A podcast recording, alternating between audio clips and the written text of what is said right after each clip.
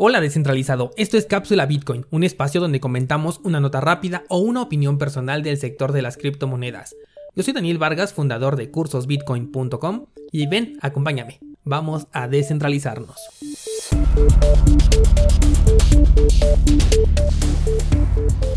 Esta semana estuve viendo que Binance, sí, otra vez este exchange, está agregando el protocolo de prueba de participación a algunas criptomonedas en Estados Unidos. Esto no es nada nuevo.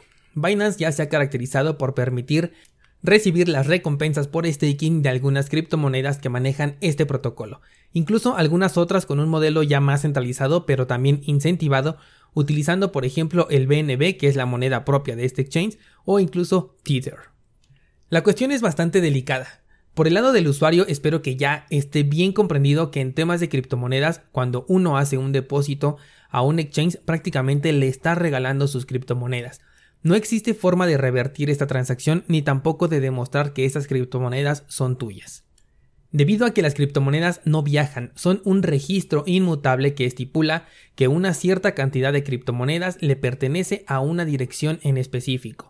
Esas direcciones pueden ser lo mismo centralizadas como las que tiene Binance o cualquier otra casa de cambio, como direcciones independientes como las que tú y yo tenemos en cada una de nuestras criptomonedas. Bien, toda transacción con criptos representa una renuncia a la custodia de estas monedas. Para términos más prácticos, todas las criptomonedas que tienen los exchanges le pertenecen, son suyas. Por lo tanto, ellos tienen el derecho y la capacidad de hacer staking con las monedas que así lo permitan. En el caso de Binance, aunque no es recomendable, aún así lo bueno de este exchange es que sí comparte las ganancias con sus usuarios. Pero los demás exchanges no lo hacen de esta manera. Esto quiere decir que con tu dinero ellos están generando ganancias, porque yo estoy seguro que si permiten hacer prueba de participación, seguro que ellos la están haciendo con las criptomonedas que tú les estás depositando. Por ejemplo, en el caso de Cardano, hasta el momento se encuentra en una etapa de prueba, pero esa etapa ya está generando una recompensa, aunque no la podemos recoger todavía, ya la podemos visualizar y sabemos que esas monedas eventualmente son de nosotros. Binance maneja esta criptomoneda pero no está dando la recompensa por el staking porque obviamente no la puede recibir. Es probable que ya en el futuro sí la agregue pero por ahora no está dando ninguna recompensa. La cosa es que como lo único que se necesitaba para generar las recompensas en la versión de prueba era tenerlas almacenadas en una cartera del tipo Yoroi o Dedalus, Binance fácilmente pudo realizar este proceso y estar ganando recompensas por monedas que probablemente ya ni siquiera tiene en su poder, pero que se quedaron registrados a su nombre en la foto de la cadena de bloques. Obviamente estas empresas tienen sus propios pools, tienen sus propios masternodes y además se encuentran entre los más fuertes. Por ejemplo, ahorita me encuentro eh, haciendo pruebas con el staking de Lisk, una plataforma que solamente permite obtener recompensas a los primeros 101 pools y efectivamente ahí puedes observar que los exchanges están ahí, me aparece Bitrex, me aparece Binance. Si el staking lo haces de manera independiente, bueno, pues tú ya puedes utilizar los pools que ellos están proporcionando y no pasa nada, esta es la manera natural de hacerlo. La cuestión viene cuando no te interesa o no sabes que puedes obtener recompensas por guardar tus criptomonedas y es aquí cuando estas empresas sí obtienen los dividendos por ti, pero obviamente se los quedan. Otro punto en contra es que al delegarle la custodia de nuestros activos a estos exchanges, estamos haciendo que la prueba de participación se vaya centralizando. Recuerda que en el terreno de las criptos existen los ataques del 51%.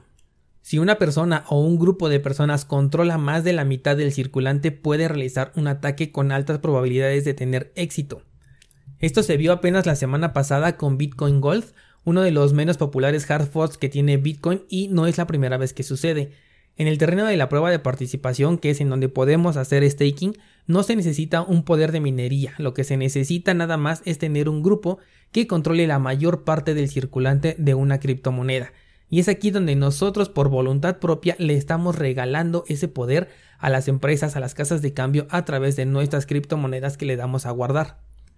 Un ataque del 51% es capaz de reorganizar la cadena. Esto quiere decir que puede eliminar bloques completos, ya sabemos que cada bloque contiene muchas transacciones, y los puede sustituir por algunos otros. En el caso de Bitcoin este proceso es posible pero resulta exageradamente costoso y tiene que ser un movimiento que se haga en menos de 10 minutos. De lo contrario va a costar todavía más dinero y más trabajo porque se habrá agregado un bloque adicional a la cadena y además vuelves a tener solamente 10 minutos para poder reorganizarla.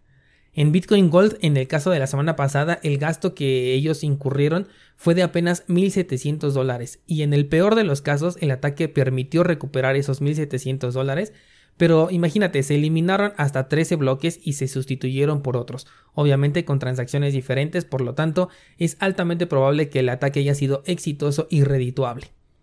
Es por eso que, por ejemplo, con Bitcoin en un exchange tradicional, solamente con dos confirmaciones, el exchange ya asume que tu transacción es segura porque cuesta muchísimo dinero y trabajo poder reorganizar esa cadena. Por eso ya con dos confirmaciones ya puedes utilizar tus criptomonedas. Pero por ejemplo en el caso de Bitcoin Gold, después de este ataque se tuvo que reforzar la seguridad incrementando el periodo de espera hasta 20 bloques, lo cual hace que tu transacción sea más lenta, no puedes utilizar las criptomonedas al instante en el que tú las estás enviando. Y aún así, con la espera de estos 20 bloques, no eliminas el factor riesgo de que tu transacción pueda ser revertida. Mucho ojo con la seguridad de tus criptomonedas y si estás holdeando algunas que te permitan tener un flujo de efectivo, aprovechalo, hazlo tú mismo, no tienes que renunciar a la custodia y aparte vas a recibir más monedas, ¿qué más puedes pedir? Es algo, es dinero gratis prácticamente. Ahora, si el problema es que no sabes en qué monedas puedes hacer esto o cómo hacerlo, bueno, pues ahí en cursosbitcoin.com hay un curso que se llama Staking de criptomonedas.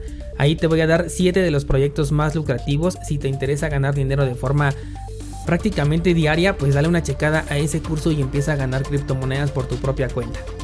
Esto fue Cápsula Bitcoin, nos escuchamos el próximo lunes, gracias y hasta luego.